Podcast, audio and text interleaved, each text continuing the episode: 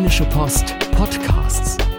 Fohlenfutter, der Podcast für Fans von Borussia Mönchengladbach.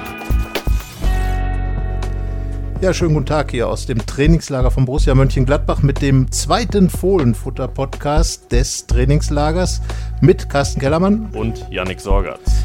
Yannick, heute war der erste Tag, dein erster Tag, der erste Tag der Borussen, die erste, der erste Tag auf dem Rasen. Was haben wir gesehen? Wir haben zwei Trainingseinheiten gesehen, von denen wir die zweite relativ schnell abhaken können. Das war nämlich eine reine Kraft-Athletik-Einheit für all diejenigen, die heute wieder eingestiegen sind nach ihrem Urlaub oder nach einer, ja, Toni Janschke war gar nicht richtig verletzt, aber er hat im Mannschaftstraining pausiert und Mamadou Ducouré war auch in dieser Gruppe dabei. Er hat, man nennt das eigentlich so, wenn jemand den Verein wechselt, aber er hat den nächsten Schritt gemacht auf dem Weg zum Comeback, auf das ja alle inständig hoffen bei Borussia. Das war die zweite Einheit. Die war relativ kurz, die war dafür schon sehr sonnig, anders als am Morgen. Da hat es ein bisschen genieselt. Und was haben wir da gesehen? Ja, da haben wir gesehen, äh, auch da relativ viel regenerative Sachen. Nicht besonders lang. Äh, die Herrschaften sind mit dem Fahrrad vom äh, Seehotelüberfahrt bis zum Sportplatz gefahren und äh, ja, haben sich dann ein bisschen erholt vom H-Hotel Cup vom erfolgreichen haben auch ein bisschen was gespielt. Die anderen waren auch schon auf dem Platz, die dann später am Nachmittag auch da waren. Also, also insgesamt, Sie haben nicht, Karten oder Playstation nein, gespielt? Sie haben schon ja. mit dem Ball gespielt. Ja. Also es geht ja um Fußballtraining. Es waren auch viele Leute da, viele Fans, die ja, haben wie viele waren da? Ich so, war, 400, 500 würde ich schätzen. Also ungefähr, legen wir uns auf 100 nicht fest, aber wie gewohnt äh, volle, volle Hütte sozusagen am Birkenmoos und Viele Autogramme wurden geschrieben. Die Borussen sind quasi im Fahrradspalier. Die waren mit dem Fahrrad da und haben dann ihre Bikes, wie man so schön sagt, vorhergeschoben, haben geschrieben und geschrieben und geschrieben und sind dann blitzschnell rübergefahren ins Hotel.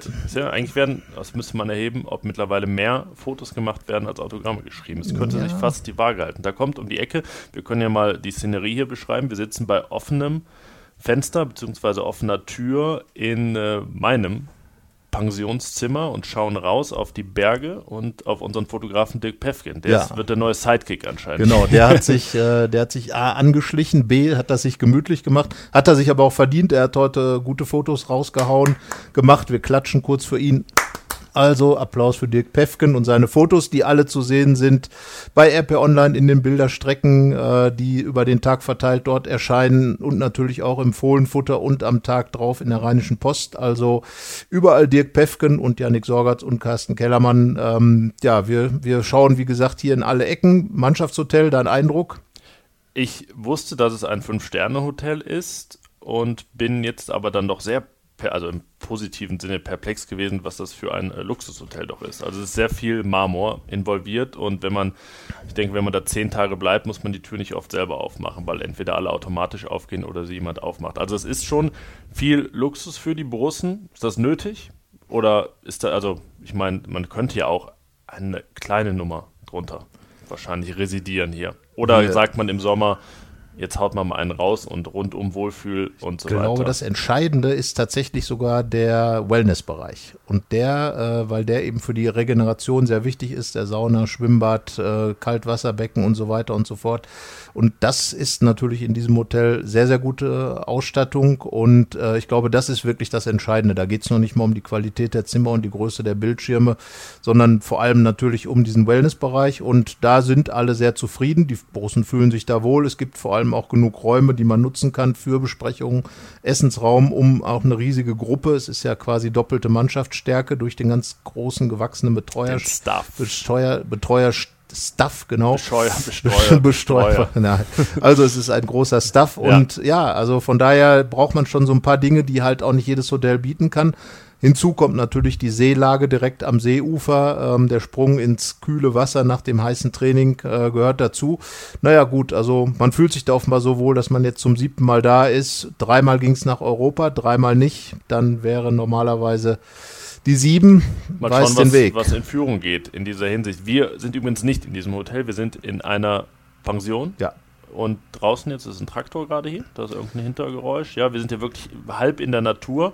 Und man muss sagen, wir wollen jetzt nicht Werbung machen für die Tourismusregion hier. Es ist, also ich bin zum ersten Mal hier, man kann schon verstehen, warum man hier ein Fußballtrainingslager abhält und warum man sich hier sehr wohlfühlen kann ab unabhängig davon ging es ja jetzt aber nicht nur ums Wohlfühlen, es wurde auch viel gesprochen heute.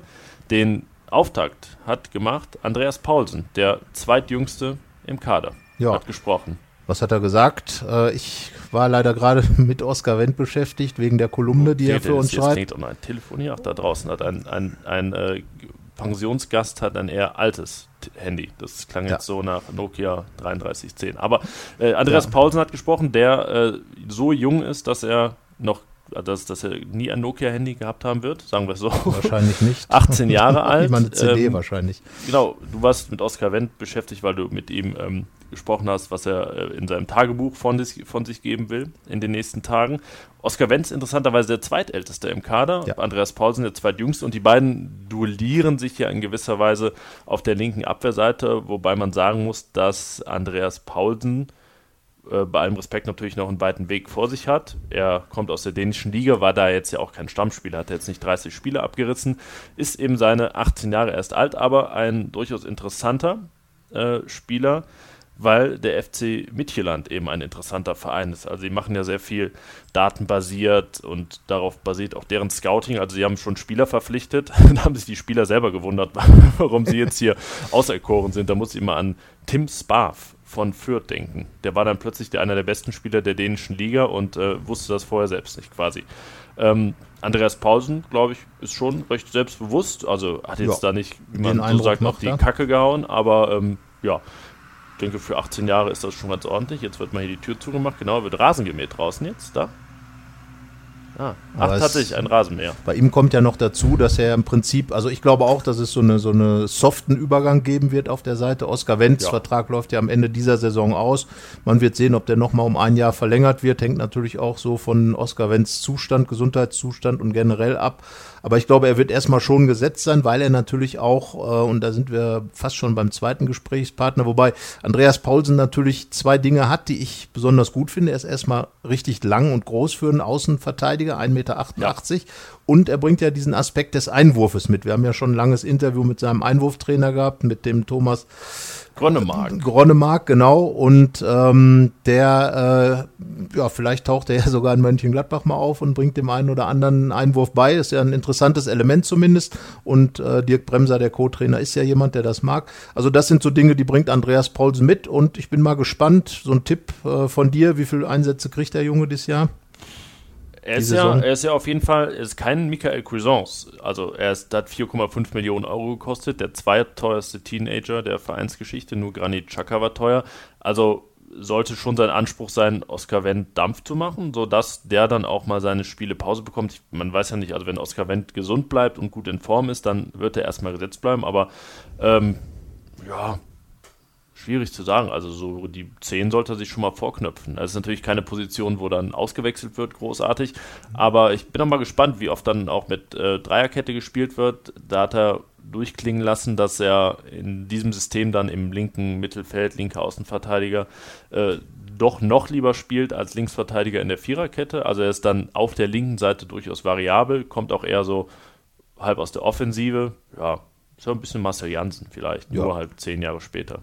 Obwohl, Und- bei Gott, ist 14 Jahre jünger als Marcel Janssen. Marcel Janssen ist gefühlt immer noch 21 Jahre alt. Ja, das wird er wahrscheinlich auch ewig bleiben, obwohl er schon seit 21 Jahren gefühlt seine Ja. Karriere beendet hat. Und äh, interessant ist, dass wir im Prinzip heute mit der kompletten neuen Außenverteidigerriege von Borussia Mönchengladbach gesprochen haben, Genau. weil im zweiten Gespräch saß nicht nur Manager Max, Eberl da, der nebenbei gesagt hat, dass es keine großen Anfragen oder gar keine Anfragen für Jan Sommer gibt, von denen so viel zu lesen war. Genau, da kommen wir gleich nochmal im Detail noch zu, aber drauf. erstmal zu dem Mann, der neben ihm saß. Neben ihm saß nämlich genau der neunte Schweizer Fußballspieler, der in Borussias Vereinsgeschichte aufgetaucht ist. Und du hast jetzt der so heißt, betont, als wenn welche da gewesen wären, die keine Fußball spielen. ja, der, es gibt ja immer noch einen Trainer, deswegen Ach, muss man den- das ach, unterscheiden. so, ja, Diesen das einen, da wie hieß der nochmal? Fa, Fa, Fa- Fa, Fa- Favre, glaube ich. Das Ja, ne, also jetzt, ja. das war der Trainer, deswegen die Unterscheidung Trainer und Spieler. Und äh, wenn man nur Profis schreibt, würde man ja dem Trainer unterstellen, dass er kein Profi ist. Ah, quasi. Also das ist ja, jetzt, die Leute sind ja auch oft spitzfindig. Ja, Und darum genau. Müssen Jetzt, wir jetzt das hast du aber sein. immer noch nicht gesagt, dass er Michael Lang heißt. Michael Lang, Ja. ganz genau. Ein typischer Schweizer Name natürlich. Ähm, ja, Michi, ich, der Michi. der Michi, genau. Das passt dann schon eher. Ja, ich finde, er hat einen guten Eindruck gemacht. Äh, selbstbewusst, resolut, aber auch nicht übertrieben beides, äh, sondern ich würde sagen, ganz realistisch.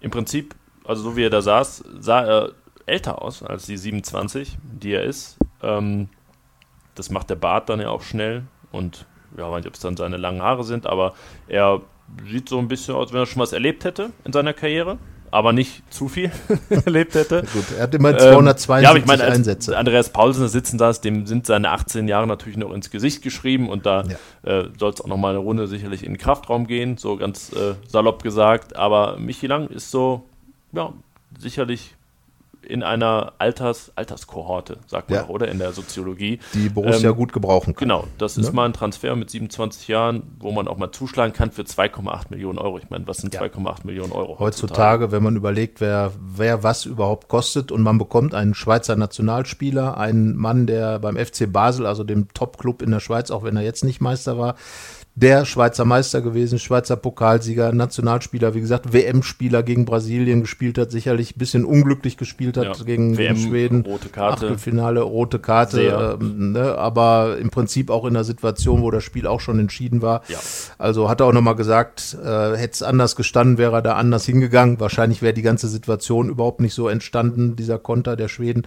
Aber also insgesamt ist das halt jemand, der unheimlich viel Erfahrung hat und das tut, glaube ich, der Gladbacher Abwehr, die dann ja die Innenverteidigung tatsächlich noch relativ jung ist mit Matthias Ginter und äh, dann Nico Elvedi, dann so ein bisschen und 24 Jahre beziehungsweise genau, 24 oder 21 mit ja. äh, Erfahrung bereichert und ich bin sehr gespannt, weil er ja auch genau wie Andreas Paulsen jemand ist, der einen sehr offensiven Drang hat. Zumindest gibt das seine Torbilanz 31 Tore, finde ich, für einen rechten Verteidiger in 270 Spielen ordentlich. wirklich. Max, Max Eber wurde auch ein bisschen gepoppt, natürlich in der Runde. Ja, weil er hat ja null Tore in gefühlt 600 Bundesliga- oder äh, Profispielen, also ja, von daher. Dann, dann 31 weniger sind als Michelang. Da kann ja altersmäßig, kann die Viererkette ja so Orgelpfeifenmäßig aufgestellt sein. 18, 21, 24, 27.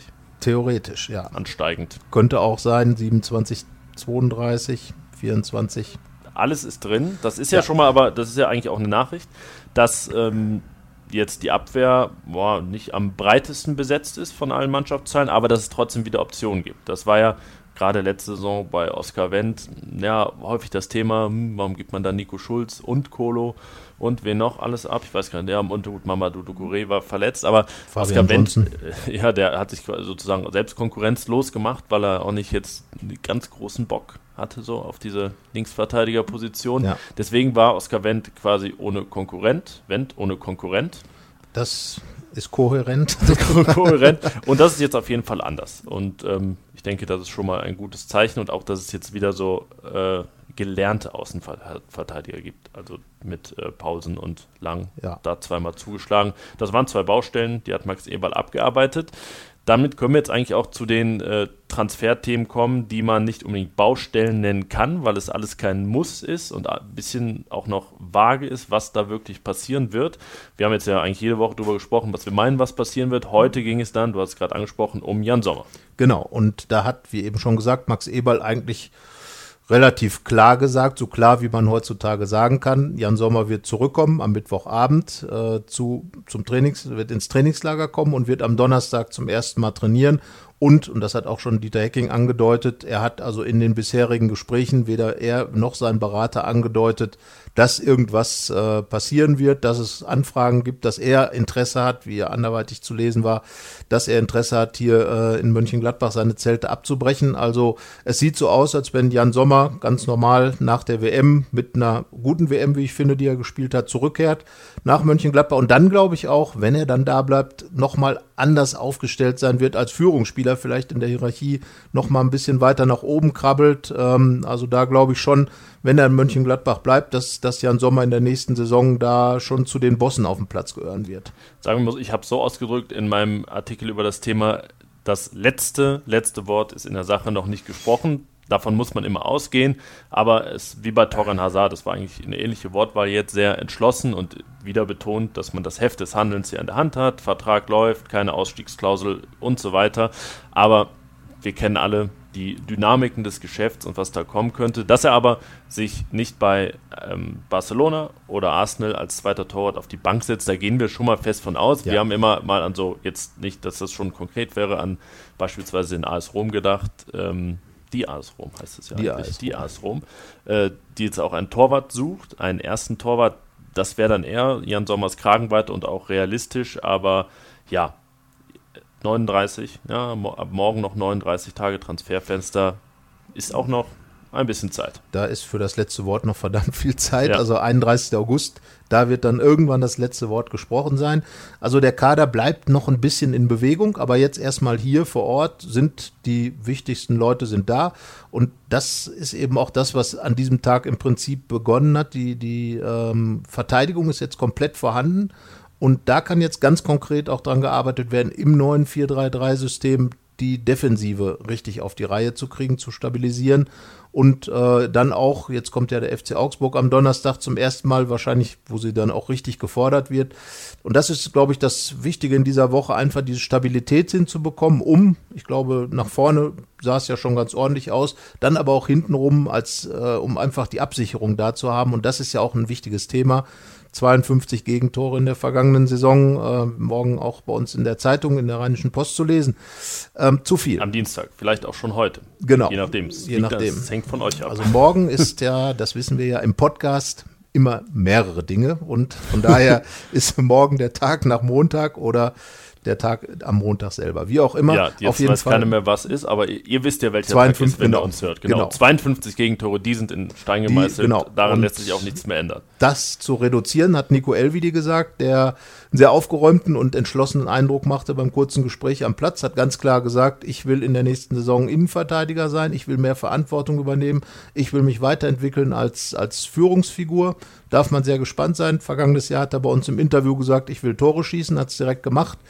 Derby-Siegtor zum Beispiel. Und ähm, ja, mal gucken. Wenn er das so fortführt, dann wird er, glaube ich, mit Ginter, glaube ich, eine ganz ordentliche Geschichte da abliefern können. Das Potenzial ist zweifellos vorhanden. Und äh, das Ziel ist 52 minus. Ja, und Punkte vielleicht 52 plus und dann, Tore auch. Genau, so, also würde man plus, einmal minus. Sagen wir mal, genau. Wenn das hinkommt, glaube ich, dann ist Borussia auf dem richtigen Weg. Wir, ähm, ja, wir schauen jetzt einmal noch auf den Dienstag, würde ich ja. sagen. Ähm, ja, ich denke, die Rückkehrer werden noch ein bisschen alleine arbeiten. Da ja, Matthias Ginter musste noch ein paar Runden um Platz drehen.